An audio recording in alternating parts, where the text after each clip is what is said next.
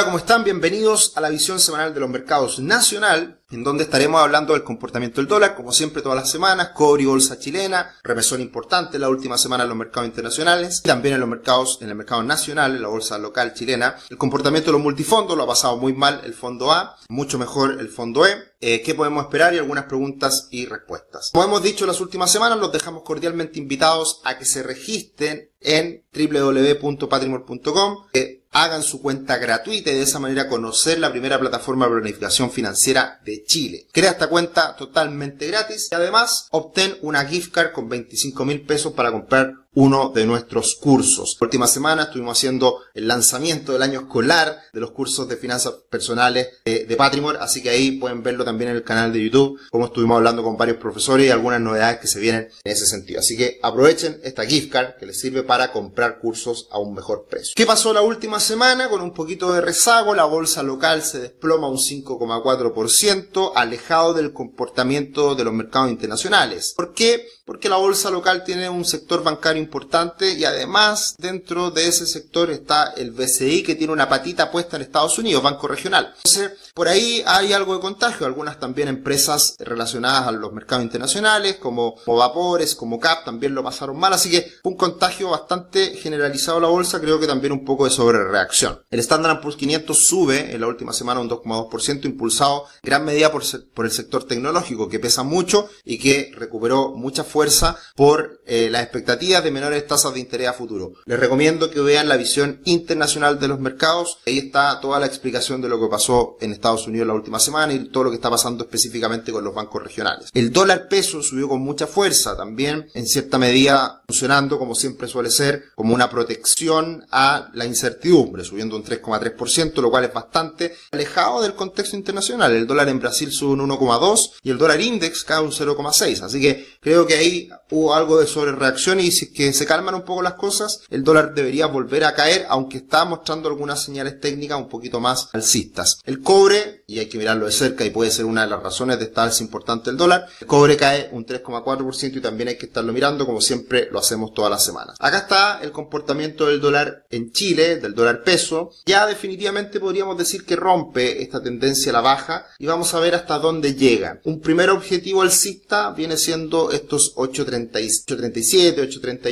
que fue un máximo reciente, y hasta ahí yo diría que podríamos transitar en un escenario lateral de cara al futuro. Ha sido un poco la tónica de las últimas semanas. 800 pesos por abajo, quizá un poquito menos, y por arriba 840 más menos. Hay un impulso adicional y si las cosas en el mundo se complican, obviamente el dólar podría seguir subiendo y el siguiente nivel serían los 860. Así que atento a lo que pase. Por ahora creo que hay algo de sobrereacción. Lo demuestra en cierta medida la vela del día viernes, que fue muy alcista en las primeras horas de la sesión y terminó cayendo dólar a niveles de 827. Así que muy atento a lo que pase también con el dólar internacional y muy de la mano con lo que haga la Reserva Federal de Estados Unidos esta semana. De hecho, el dólar index, el dólar a nivel global, mucha volatilidad al inicio de la semana, caía fuerte, alza fuerte y termina la semana con una cierta debilidad que si se llega a concretar la ruptura a los 103 con cuenta más o menos, podría seguir cayendo y eso podría responder a una menor incertidumbre global, menor incertidumbre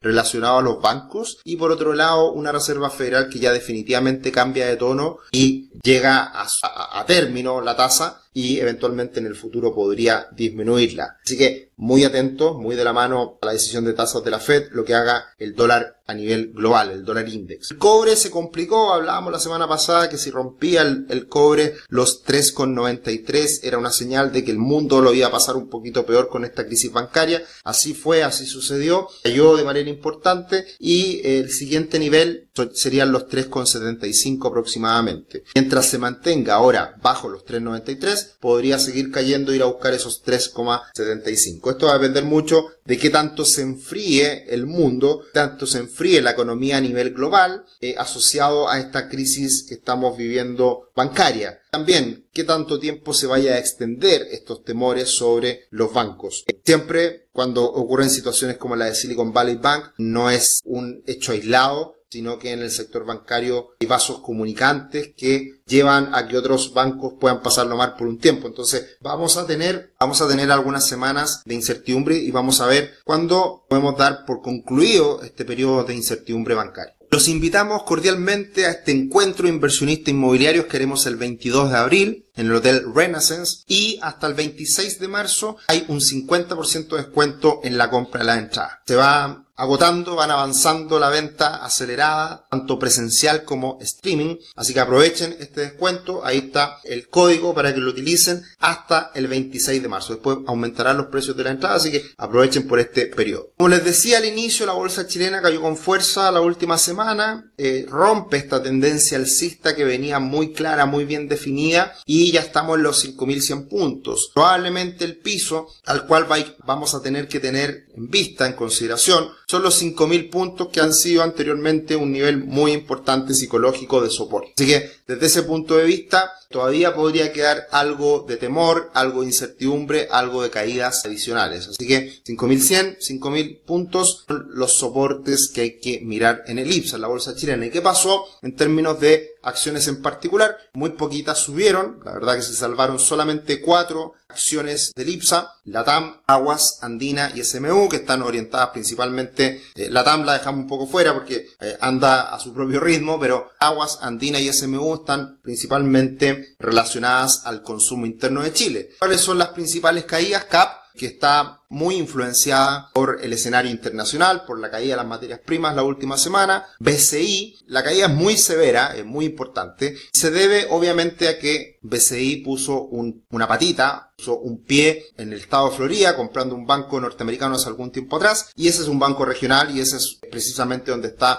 eh, los temores hoy en día del sector bancario norteamericano. En, términos del negocio, ¿cuánto representa el banco en Estados Unidos para BCI como un todo? Más o menos un 30%. Sin embargo, lo que estaría hoy en duda y lo que podría ser el impacto en utilidades es en torno a un 2%, lo que dicen algunos analistas. Así que es bastante poco lo que podría llegar a ocurrir. Está, al parecer, bastante bien financiada, está bastante sólida la empresa, el banco. Y bueno, hay que ver cómo evoluciona la acción de BCI, que precisamente por esta situación puede convertir en una muy buena oportunidad. Veremos hasta dónde llega este temor y esta caída de BCI. Parauco cayó también con mucha fuerza, un 10%. En el Américas, Ripley, la verdad que hubo un contagio bastante generalizado a lo que ocurrió la última semana. Así que también, dentro de nuestra opinión, que es bastante optimista para la bolsa local, se pueden estar dando oportunidades también en el mercado a partir de lo que pasó esta última semana. Si miramos la comparación Brasil-Chile, tenemos que Brasil está llegando a un nivel de soporte, si se quiere, en su ETF y ha seguido esa evolución la bolsa chilena, pero todavía sigue una brecha importante entre la bolsa de Chile y Brasil, muy a favor de Chile. Esperemos que la bolsa de Brasil empiece a mejorar, que empiecen a mejorar los mercados internacionales y de esa manera contagie de forma positiva a la bolsa chilena. Los multifondos este mes ha sido de bastante volatilidad también en rangos menores, pero volátil de todas formas el mes. Muy eh, perjudicado, obviamente, el contexto internacional en la bolsa, en, las acciones, en, en, los fondos más accionarios, como son el A y el B. Y en el último mes de marzo vemos que la caída del fondo A ha sido en torno a un 4%, lo cual no es menor. Y en esta oportunidad el dólar no ha acompañado mucho para proteger, porque si bien ha subido el dólar la última semana y de 800 a 830 pesos, es un alza menor para proteger de las caídas de los mercados Así que por eso vemos este impacto de todas formas, veremos en el próximo video de la visión mensual de los multifondos cómo esta brecha fondo A, fondo E sigue estrechando y eso sigue hablando de que estamos cerca de un punto de inflexión. Y por otro lado, el otro extremo, el multifondo E subió con mucha fuerza la última semana, más de un 2%, y eso va de la mano con la caída fuerte de las tasas a nivel global. Eso obviamente que también se manifiesta en el mercado chileno, tasas a la baja, mayor riesgo y por lo tanto se refugian todos en la renta fija que se ve beneficiada. Y el fondo C, en este caso, es un ejemplo de lo promedio que viene siendo con un alza de 0,4% la última semana aproximadamente. ¿Qué podemos esperar de cara al futuro? Ya lo he mencionado en otras oportunidades. La decisión de tasas de la Fed, muy importante en el mundo y obviamente va a impactar también en Chile. Vean el video de la visión semanal internacional donde está todo mayormente explicado con más detalle, pero hay que tener en cuenta esta decisión de tasas, y más importante aún, el comunicado. Y la conferencia de prensa que dé posteriormente Jerome Powell va a ser muy importante para la evolución de los mercados, del dólar, de los commodities, etc.